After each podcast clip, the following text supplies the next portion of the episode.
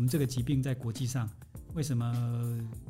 会有会有用斑马斑马的形态来呈现，就是黑白黑白，就是说因为斑马跟马看起来好像一样，但是斑马是斑马，一般马是马。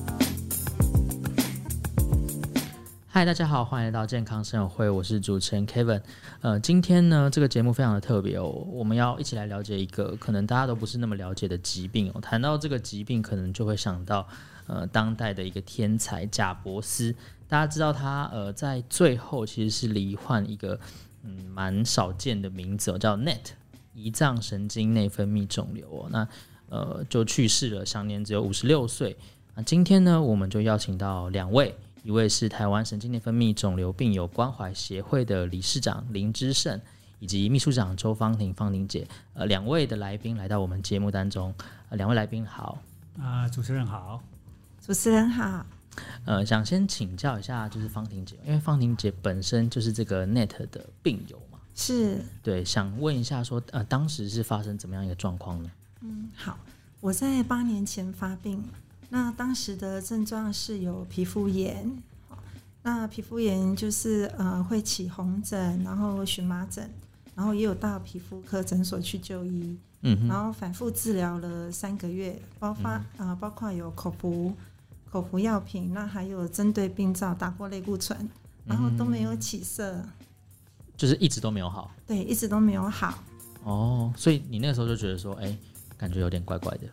对，就想说好像不是一般的、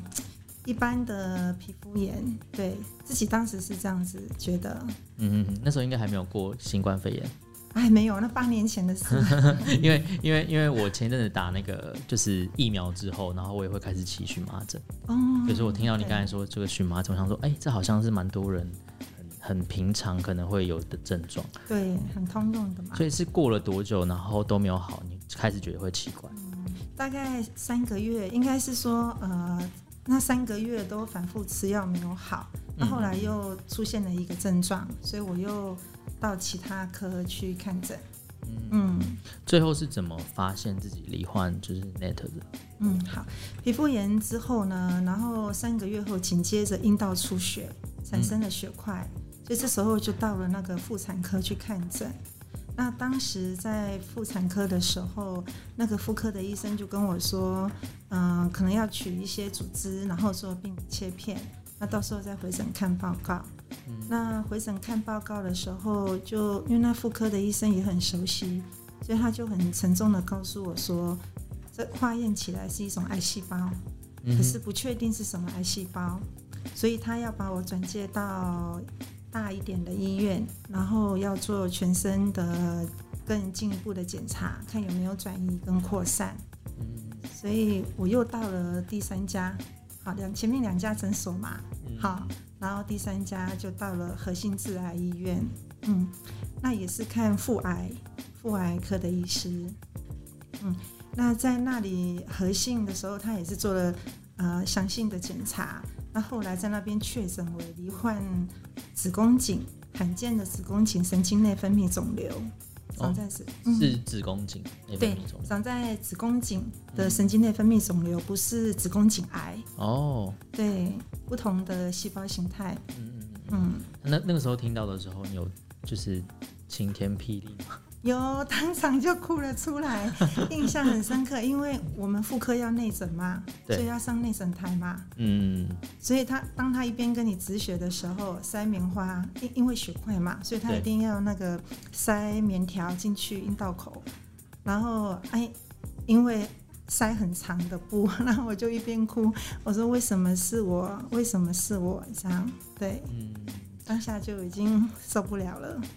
了解，那个那个时候是您自己过去吗？还是说就是有家人陪你过去？呃，当时是我我自己过去，对，没错，因为那时候我先生工作嘛，我还没有让家人知道。哦，你说这个转诊这两次，然后加上后面这个去核心都没有让家人知道？对，我是最后最后就是呃在核心做完全身的正子造影，确定没有转移。然后这时候，那个我的那个父癌的主治就说：“哦，你不行再自己人来哦，你一定要有一位家人陪同你。那我们需要做进一步的讨论。”嗯嗯，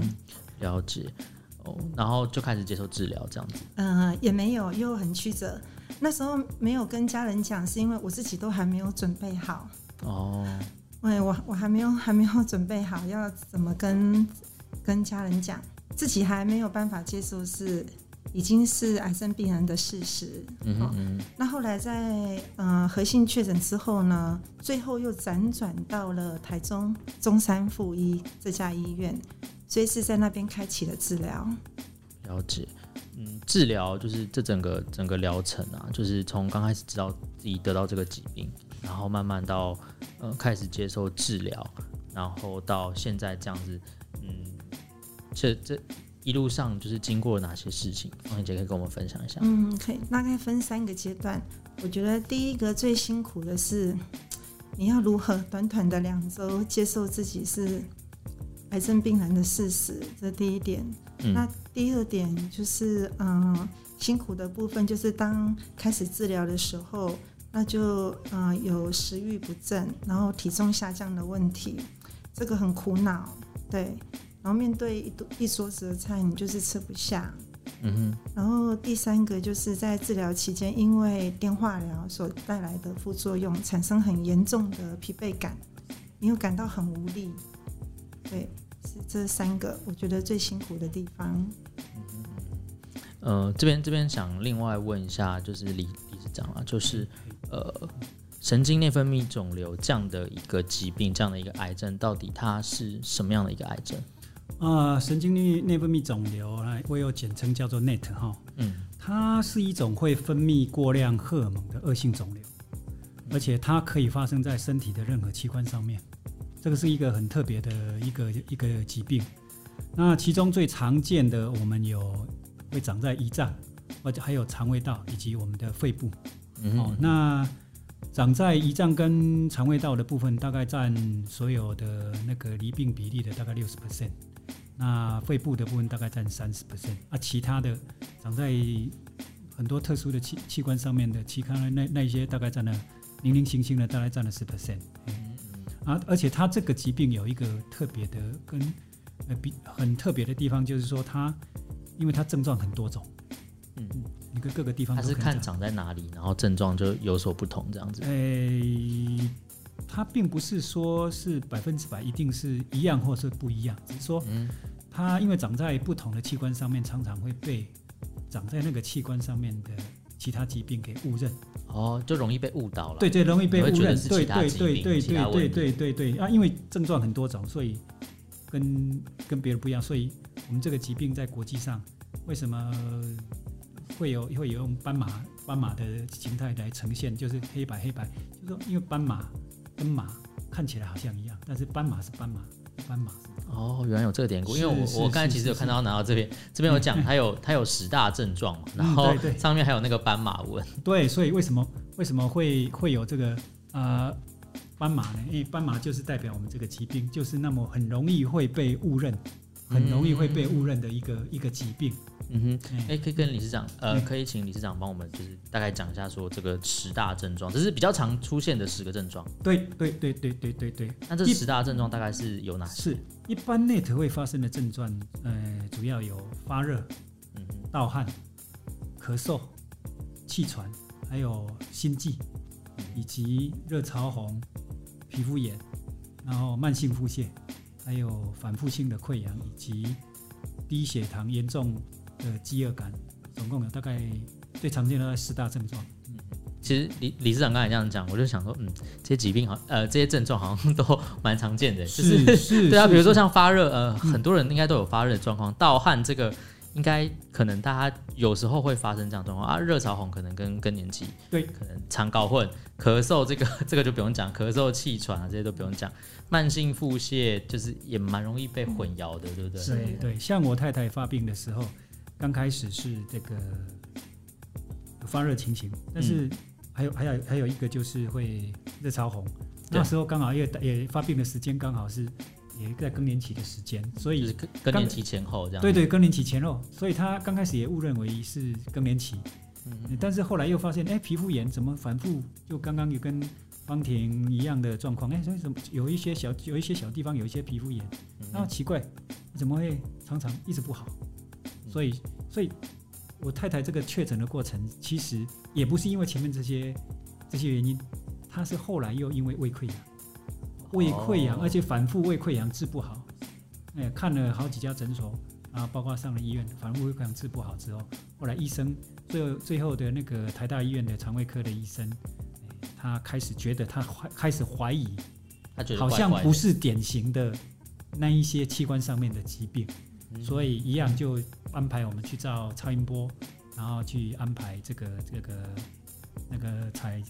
裁剪那个那个切片，嗯，然后再去送病理报告，啊，最后病理报告之后再去。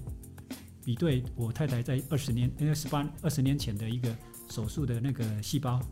然后两份病理报告比对完之后，才确定说，哎，这个是我太太确定罹患的那个 NET 这样的一个疾病。了解，所以所以其其实这样听起来，我觉得如果这些常见症状如果持续太久，其实就应该觉得怪怪的。是是是，就是说，如果病人有发现你有某一些常见的症状，但是他持续时间太久，就是就要有那个警觉性，超乎常理的，超乎常理的，你要有那个警觉性，要怀疑，必须要去做进一步的检查。嗯，是我补充说明一下，之前在国际间呢，我们这个疾病有一个 slogan，嗯，它叫做无呃没有警觉就无法察觉。哦，哎，讲得很好，哎，嗯，没有警觉就无法察觉。好，那。呃，他这句话其实不是只有对医师说，临床端的医师说，其实也是对病人讲。好，因为这个疾病很难在临床上诊断，因为它的症状没有专一性。对，那加上病人又少，十万分之三。嗯，所以呃，十万分之三才等到一个病人走进来诊间，所以医生们的确很不容易在临床上累积经验。对，然后加上症状又可以在各科。所以，我们这个疾病光诊断就有相当大的困难。嗯呃，现在目前在呃协会里面的这些病友们啊，他们大概是都怎么样的状况而发现到这个疾病？呃，他们大部分是有症状，然后去就医，然后呃，有的是从诊间开始 run 嘛，哈，因为就是跟跟跟两位的经历，就是跟太太跟那个方姐姐经历，嗯、就是可能跑了很多个，看了很多不同科，是对不同的专科。哦然后后来啊、呃，有的是自行到医学中心，有的是被转介，这个是有症状的病友。嗯、那我们也有无症状的病友，这一群病友很幸运，他是透过健康检查，好，譬如说他做大肠镜检查，然后就被发现到，哎，有一颗肿瘤，然后化验、嗯、确定是神经神经内分泌肿瘤。那这种早期就被发现的病友，所以他就还来不及产生症状，他就被找出来了。哦对，就是比较幸运啊，非常幸运，非常幸运。对，对，所以所以其实健康检查还是有必要性，有非常有必要，非常重要，非常必要。因为我们这个疾病七成的病友长在肠胃道，嗯，肠胃因为腹泻其实蛮常见的，有时候吃东西啊，或是情绪，蛮多人，对，他可能长期他也不会觉得警觉，对。对，因为他可能他他他就觉得说，哎，我我就是肠胃不好，我就是长期肠胃不好，是是是，其实。我再补充一下，就是说，其实我太太是常年肠胃不好。对，这样的人应该蛮常见的。对，因为她常常从年轻的时候就常常胃痛。嗯，而且她年之前啊、呃，大概应该差不多三十几年前，她也有因为胃溃疡，胃溃疡去去去做过那胃镜，然后去做过治疗，还做过那个那个叫什么幽门杆菌的治疗。哦，对，所以她对她来讲，她。肠胃道毛病已经跟了他几四五十年了吧，嗯嗯，所以所以对他很不容易有那个警觉性，所以我而且我们是一开始反复胃溃疡也是去治胃溃疡，是也是在诊所里面治了，因为医生说一般来讲那个幽门杆菌通常灭了五年内不可能复发，以他们专业医师的角度来讲啊，通常灭完啊基本上不会再复发了。啊你。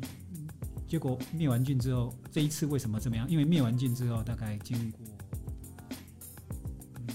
差不多半年多，不到一年，它又复发。哦，这非这个是就是非常的异常了。嗯，了解。呃，那就是想问一下理事长，我们刚才讲到就是比如说症状啊，然后大家怎么发现这个疾病啊？目前啊，如果有这个 NET 的话，如果有呃神经性内分泌肿瘤的话，我们会怎么样去做治疗呢？一般 NET 的标准的治疗方式有手术，嗯，然后那个荷尔蒙治疗以及那个标靶治疗。那有时候，呃，根据根据病人的那个状况哦不一样，有时候他也会合并使用，合并使用。但是对于如果已经转移的那个肿瘤的话，哈，除了前面的标准治疗，有时候医生会根据病人的状况合并使用那个放射性治疗跟那个。呃，一般的化疗来做预防性跟跟那个辅助性的治疗。嗯，了解。呃，那我想问两位哦，因为像理事长，您的您是太太罹患 NET 嘛？是。然后方婷姐是呃自己。那我想问说，就是在这个治疗过程中，您觉得最辛苦的是什么东西？哦，最辛苦就是治治疗的疼痛吗？还是说这个疾病有什么棘手的地方，或者是说心理就是？你们觉得最痛苦的地方？嗯、有，就是刚刚有提到，就是心灵的层面嘛，哈，然后再加上治疗，因为治疗很会，你会有无力感，因因为治疗会有副作用嘛，比如说恶心啊、呕吐啊、掉发啊，哈、嗯，然后还有食欲不振的问题，然后再来就是，嗯，因为疲惫感太重，会让你整天想卧床，哎，整天想想卧床，然后会。也会，呃，心情也会很低落，因为你就提不起劲做任何的事情，对，然后每天就只能躺在床上吃药，然后也会胡思乱想，对，嗯，所以这个可能是心理心理上的压力应该是最重的，会，对，会心理上的压力压力非常重，非常重，非常重，因为你不知道你的病会不会好，嗯，你也对，就是你不确定嘛，哎，这个这个 NET 它的。就是它的那个存活率是好的吗？还是它存活率大概是多少？OK，呃，我们 NET 我们我们的 NET 的细胞等级分三个，我们有低度恶性、中度恶性跟高度恶性。那根据国际上的文献，我们低度恶性，像这种渐渐被发现的，还来不及形成肿瘤的，存活率都十六年、二十年起跳。哦，对，所以这相当于正常的健康的人这样哈。嗯、那呃，G two 跟呃中度恶性跟高度恶性的病友，因为大部分发现有五成以上发现已经有转移，所以存活率就会没有像 G one 可以存活那么久。好，可是还是有是还是有合适的药品可以加以治疗。对。哦，刚刚理事长都有提到的手术啊、药品啊、荷尔蒙针剂治疗啊，跟标靶药物治疗，甚至现在嗯、呃、也有免疫的免疫的治疗、双标靶的治疗。对，嗯，嗯了解。呃，刚才芳玲姐是呃是自己就呃自己本身就是病人嘛，那我想听一看，就是理事长这边呃，就是因为是您的夫人罹患这个 NET，那您觉得就是陪伴他走过这个治疗的历程呢？您觉得最辛苦的是什么？啊，最辛苦的，其实，呃，我跟我太太的相处，哎，坦白讲，嗯、呃，我们两个的感情蛮蛮好的，嗯嗯嗯，所以她蛮依赖我了。那，你说要怎么样是，嗯，应该这么讲好了。我觉得最，呃，我太太非常的勇敢跟坚强。哦，她非常勇敢的跟前讲啊，而且他本来他其实是一个很敏感的人，嗯，嗯，平常对一些日常的事情的话，他很容易反应过度，啊，也许我们也曾经怀疑过，会不会是因为是他这种敏感的的个性，呃，导致于是说，像我们，因为我们这个疾病是是内那个内分泌是分泌过度旺盛，嗯。嗯，会不会因为这样是？因为他太过敏感，对很多事情太过敏感，所以他这样子常常、常常、常常，所以导致导致于内分泌那异常就对，嗯嗯。然后一那面对这个 NET 的疾病的时候，但是，嗯，他面对这个事事情的时候，他却非常的勇敢，他很少跟我抱怨，很少跟我抱怨。那，哎，我我而且常常哦，自己来承受疾病的折磨哦。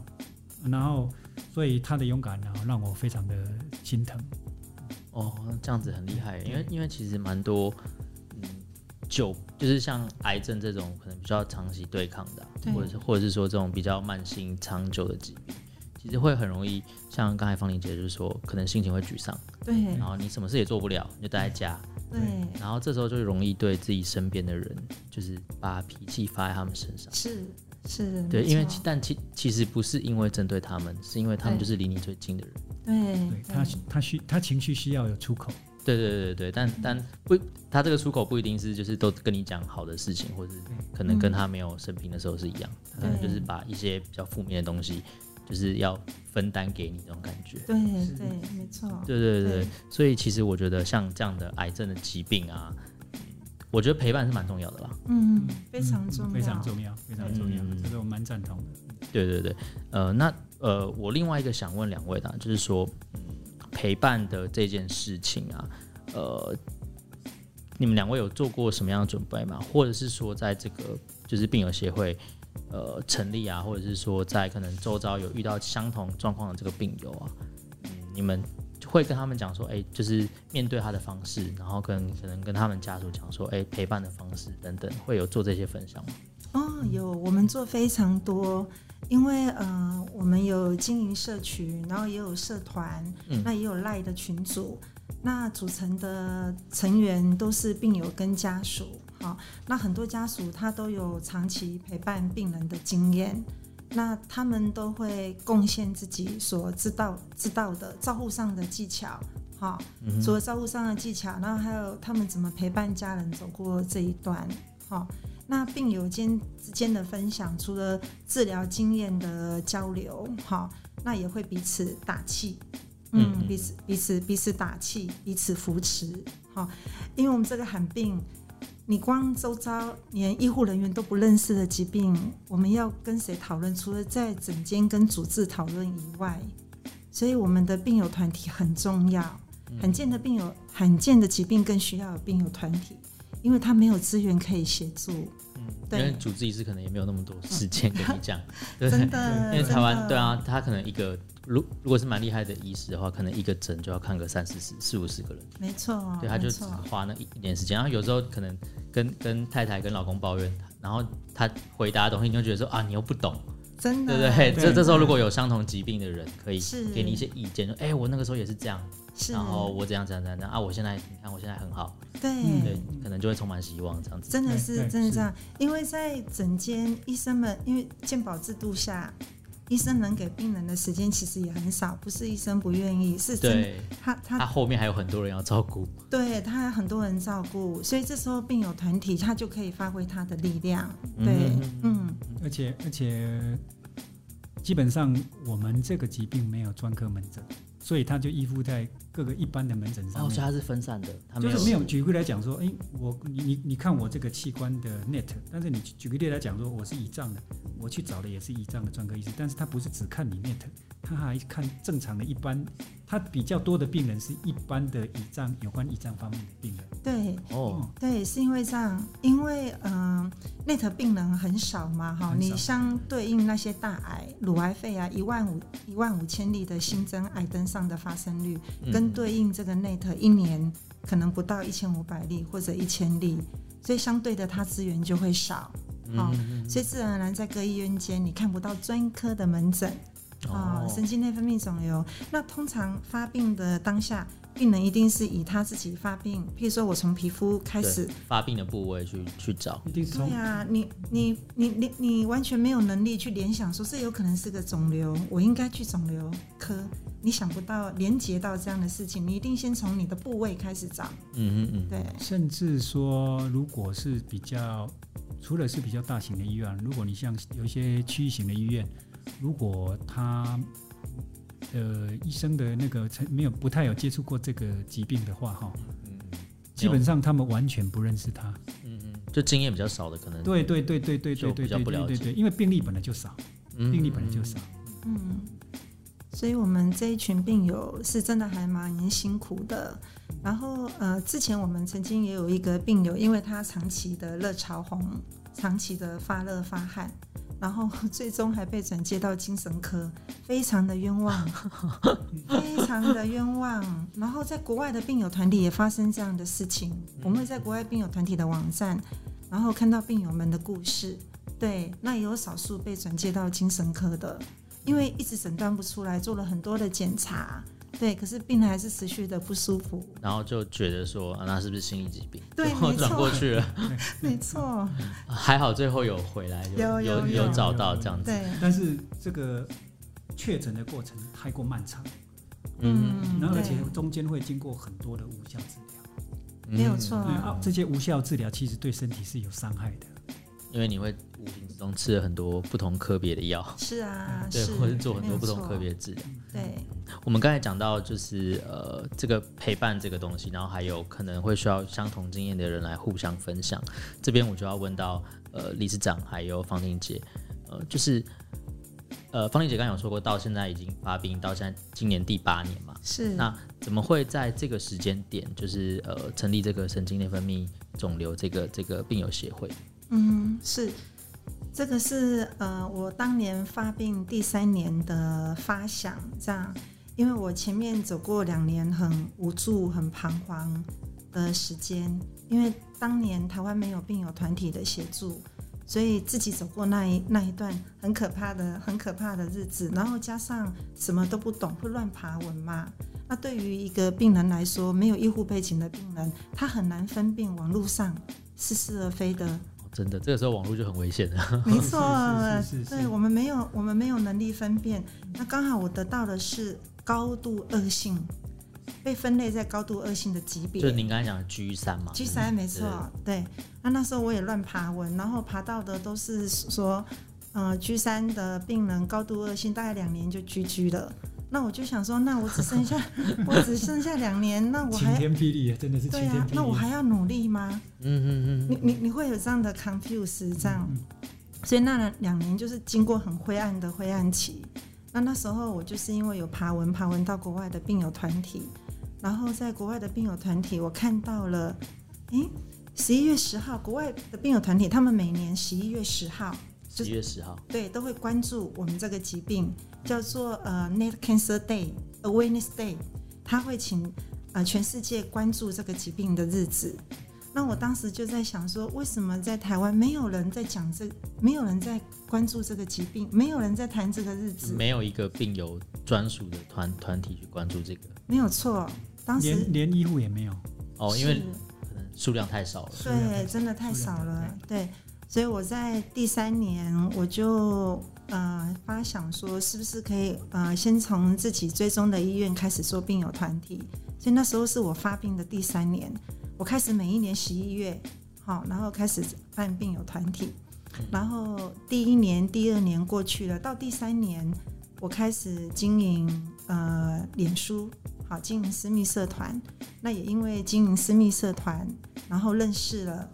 呃自己自己追踪医院以外的全省的病友跟家属，对，那也因为接引了病友全省跟家属。所以我才会想说，这时候我们需要医界的帮忙，来协助我们，帮助我们，听到我们的需求。对，所以当时也是很努，刚好那时候的时空背景，台湾也成立了研究这个疾病的医学会。哦，对，嗯，所以就很努力的争取加入这一个医学会。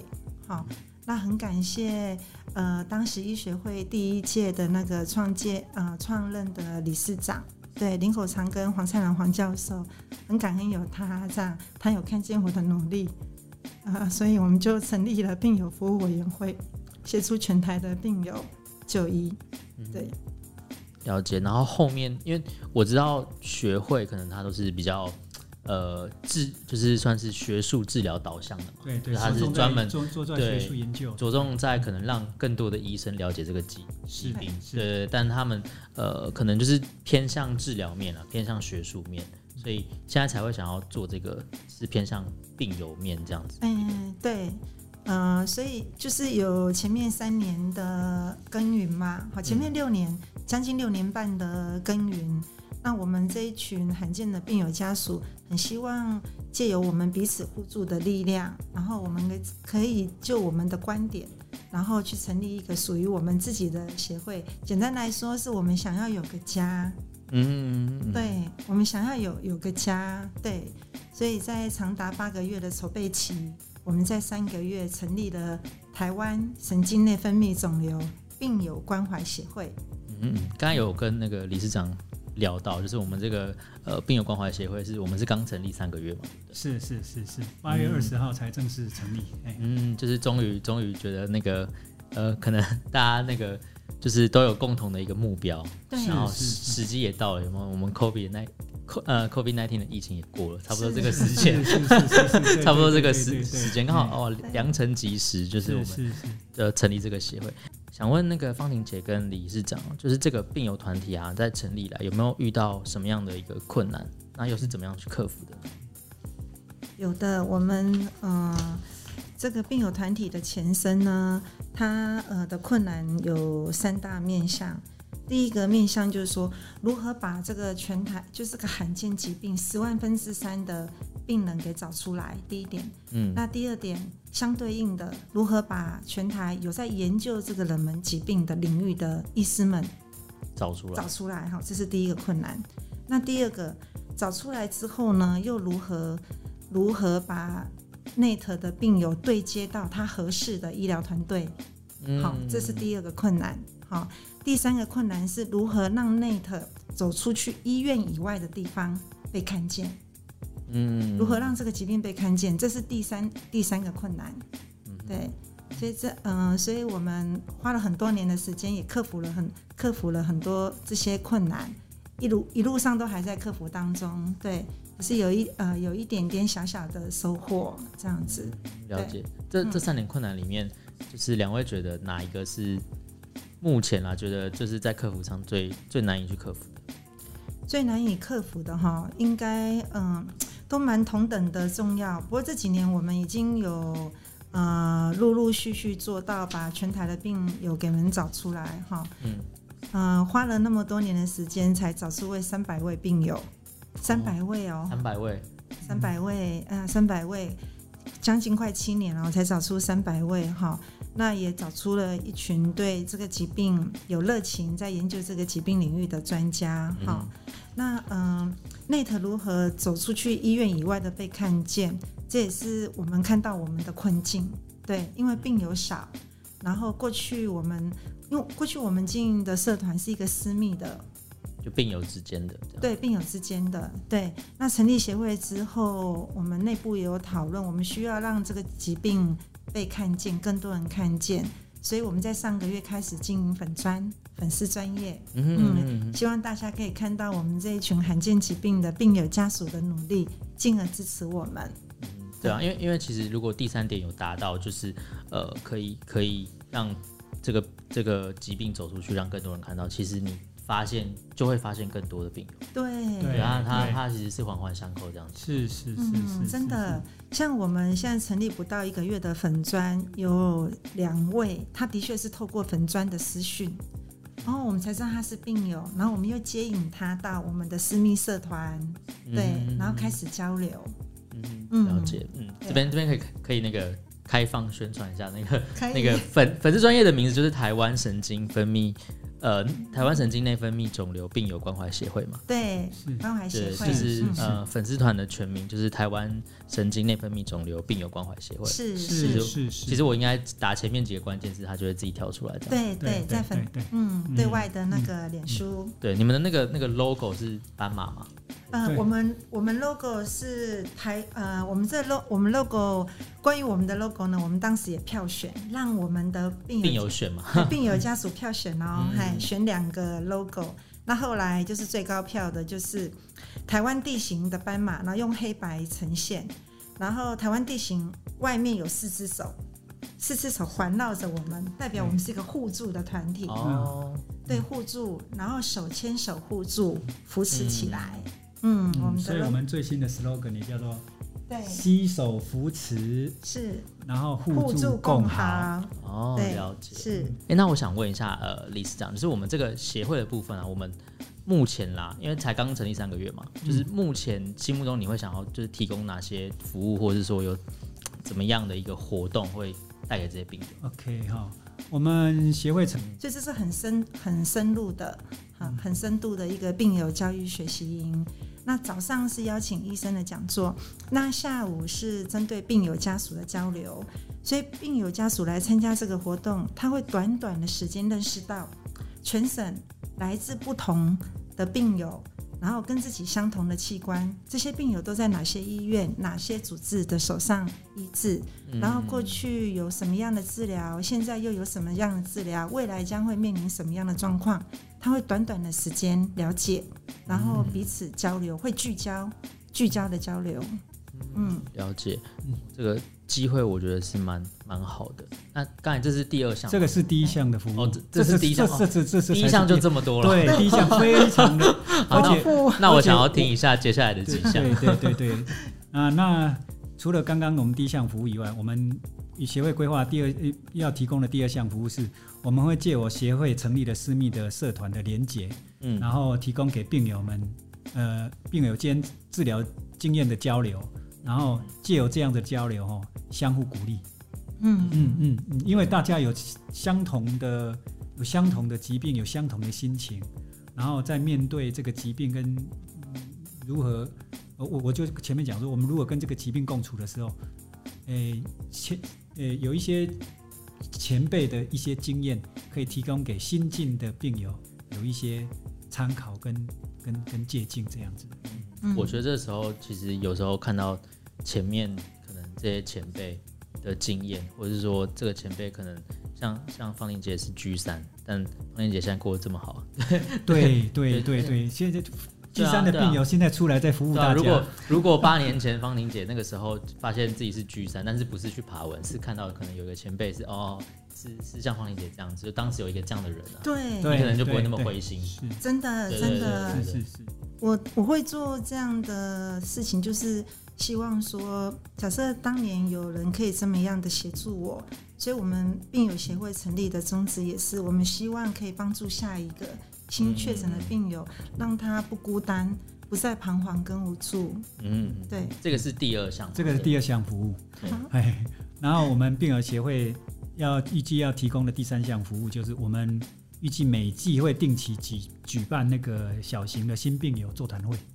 那为什么要举办小型的新病友座谈会呢？因为新病友最迫切需要就是你要赶快认识你的疾病。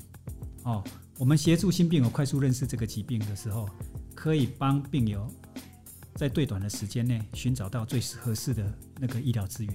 啊，这个对医疗资源的寻找，正确的寻找是对，应该是说对每一个新病人呢是最迫切的需求。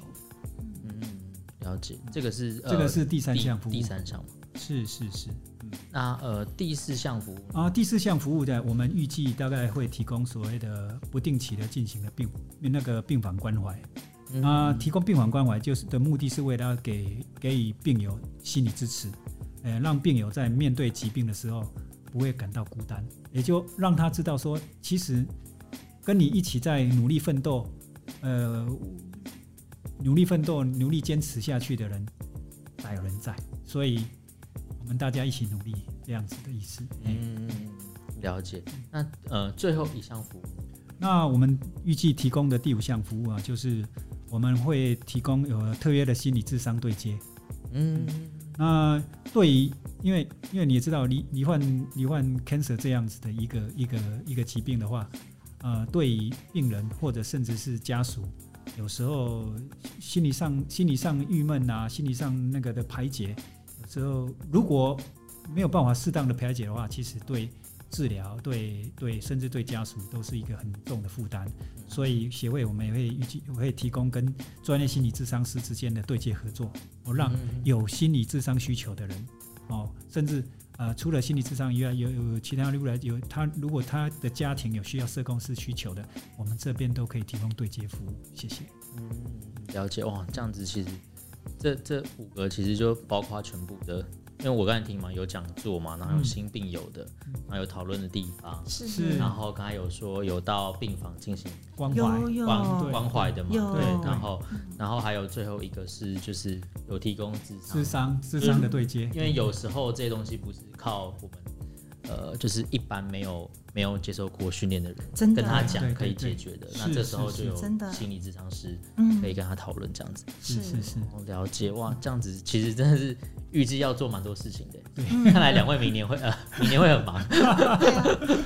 没有错。然后又有一些是之前就持续在进行当中，然后现在等于说是有了协会，我们就可以扩大服，就可以扩大服务。嗯、对，了解。那嗯，两位可能对于啦，就是因为已经到了呃二二年的尾声了嘛，是是是对于明年，就是对于协会啊，或者说对于你们自自呃自己本身有什么样的一个一个一个期望，或者说有一个目标吗？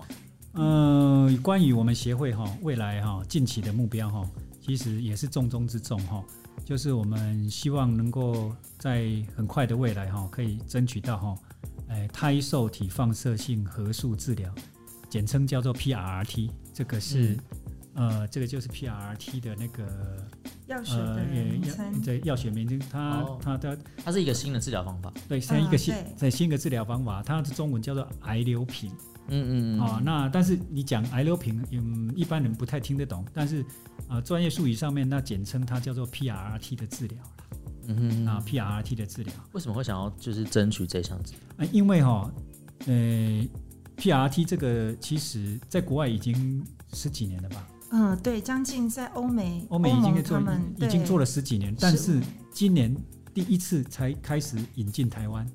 哦，所以之前台湾没有人做过这样的治疗，不是有人去国外治疗。哦，但是我们台湾没有提供 PRRT 这个治疗，那一直到今年才开始在临床上面开始应用，啊啊，因为今年刚引进，然后而且这项治疗非常的昂贵，哦，因为这个一次治疗四个 cycle，对，一次治疗四个 cycle 要将近四百万，哦。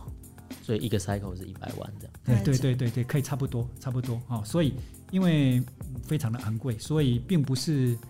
并不是一般家庭能够轻易负荷的啦。所以哈，我们协会希望能够争取这一项治疗可以纳入健保给付，那这样可以帮我们台湾的病友减轻一些经济负担了。嗯嗯，了解。这个是这个是我们协会近期呃最主要的目标是。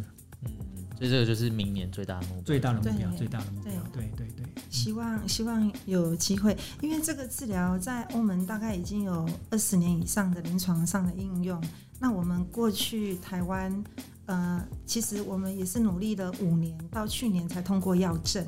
那今年在临床上应用。那在这段的空窗期间呢，我们台湾病友甚至要跨海的求医，所以你很难想象。在覆盖率健保覆盖率百分之九十九趴的病人当中，竟然有不到一趴的病人，他需要跨国的医疗。对，所以这也是我们催生的这个这这这治疗，希望可以引进引进台湾来治疗。对，可是因为费用的确是很高，就四个 cycle 一次大概九十万台币左右，对，四次三百六十万，对。所以，我们希望未来有机会可以争取纳入健保给付，让合适这个治疗的病友，他嗯不会他合适，可是因为费用的关系，然后他用不到，这个就会很残忍。嗯、对对，就是可能就会必须要看他的经济来决定他的生死，这样对，是是是这样子，对，没有错。了解哇，那。真的希望这个可以成功。对呀、啊，就是明年两位就是要加油，这样子、嗯、也是蛮辛苦的一年。对，那呃，就是想问理事长这边，就是呃，关于协会的，就是未来跟展望，就是有没有什么样的一个、嗯、一个呃，对于未来的就是期许啊，或者是是是是，或者说期望可以达到这个协会可以达到什么样的一个高度？是是是，呃，我关于我们协会未来展望，可大概可分为两个面向来来说明哈。啊、呃，首先就国内的部分哈，嗯，因为我们知道，呃，因为 NET 这个疾病哈，罕见疾病啊，在台湾哈仍然有很多的医护对它不够了解，甚至不认识，因此哈，我们将持续努力协助台湾医护对这个疾病有更多的认识跟了解，哦，所以就这个部分呢，我们在台湾还有很大的努力空间，哦，这个是就国内的部分，那就国外的展望的部部部分来讲是吧？我们协会。预计将积极的争取在预计在明年吧，哈、嗯，明年初我们就积极争取加入 INCA。INCA 是就是一个神经内分泌肿瘤病友国际联盟。哦哦，对对对对，简称 INCA。我们希望能够透过加入 INCA 这个那个国际的病友组织，来增进呃我们病友间的国际交流。然后借由病友间的国际交流啊，希望能够有机会争取到更多新药的临床实施，能够在台湾进行，然后想办法去帮助我们这些台湾的病友，因为嗯，毕竟现在医学科技的进步很快，所以如果有机会，因为嗯，没虽然说台湾现在有一些药物可以治疗我们现在的疾病，但是任何的药物都有它的极限。对，所以不断国际药厂不断会有新的新药出来，所以当有一些假设是现在标准治疗的药品没有办法没有办法对病友有帮助的话，有一些新新药进来的话，我们能够有机会能够让新病呃这些这些病友能够去去参加病友的这块，也算是对他们一个呃多一个希望就是了。嗯，多一个希望。对。嗯，那呃两位有想要对可能听众朋友们或者是说可能病友们讲的话吗？嗯，有，就是身为病友，我有几个建议。第一个就是说，嗯、我们。第一个要认识我们自己所罹患的疾病，那第二个就是我们要积极要寻求专家们的意见，好，那第三个走进去治疗期间要跟主治医生呃充分的讨论跟配合，好，那在第四点是在治疗期间我们要永怀着希望，这个非常重要，对，嗯。那目前就如同刚刚理事长讲的，我们有一些临床台湾的临床试验正在进行当中，所以未来 NET 是有机会有机会获得稳定的控制。好，那最后一点是要善用病友协会的资源哈，因为你将会在病友团体找到一群战战跟你自己一样的战友们，然后正向面对与内特共存的力量。那就我一个身为那个病人家属的一个立场来讲哈，我 我个人在这边哈，对我们的病友有两两两个主要的建议哈。首先呢，我认为哦，家人的陪伴非常的重要，非常的重要哈，因为家人的陪伴哦，可以让病友安心而安心的对抗这个疾病，那不需要为了一些琐事来烦心的，嗯，那而且家人陪陪伴对稳定病人的心情。特别的重要，因为稳定的心情才能够正向的看待 NET 这一个疾病，然后才有能量跟 NET 去做长期的抗战。哦，这是我的第一个建议。然后至于呃，身为家人，呃，身为家属、病友家属的一个呃，我的第二个建议呢，就是说家人的关怀支持是对病病友持续治疗的最大的呃主要的动力。嗯，因为家人的关怀可以给病人力量，有了力量才能坚持不懈，呃，让病人了解在对抗疾病的的时候，他并不是很孤单的，是是是，所以这个是呃，我觉得对病身为一个病友家属，呃，能够能够给给给听众或者是病友家属们一个衷心的建议是，嗯，好，今天。非常感谢呃台湾神经内分泌肿瘤病友关怀协会的令理事长，然后还有呃周秘书长方婷姐来到我们节目现场，给了我们呃这么多，不管是前前面先讲了就是 NET 的疾病啊，然后两人走过来的心路历程，然后后面又听到哇有这么多的服务。然后这个这个有这么多的展望，然后对对，然后两个人又这么充满希望，所以我在这边先预祝两位就是明年呢、啊，明年这个计划都执行的非常顺利。嗯，对，然后我们健康生活会也到这边告一段落，好，大家见喽，拜拜。谢谢主持人，谢谢，谢谢主持人，拜拜。拜拜。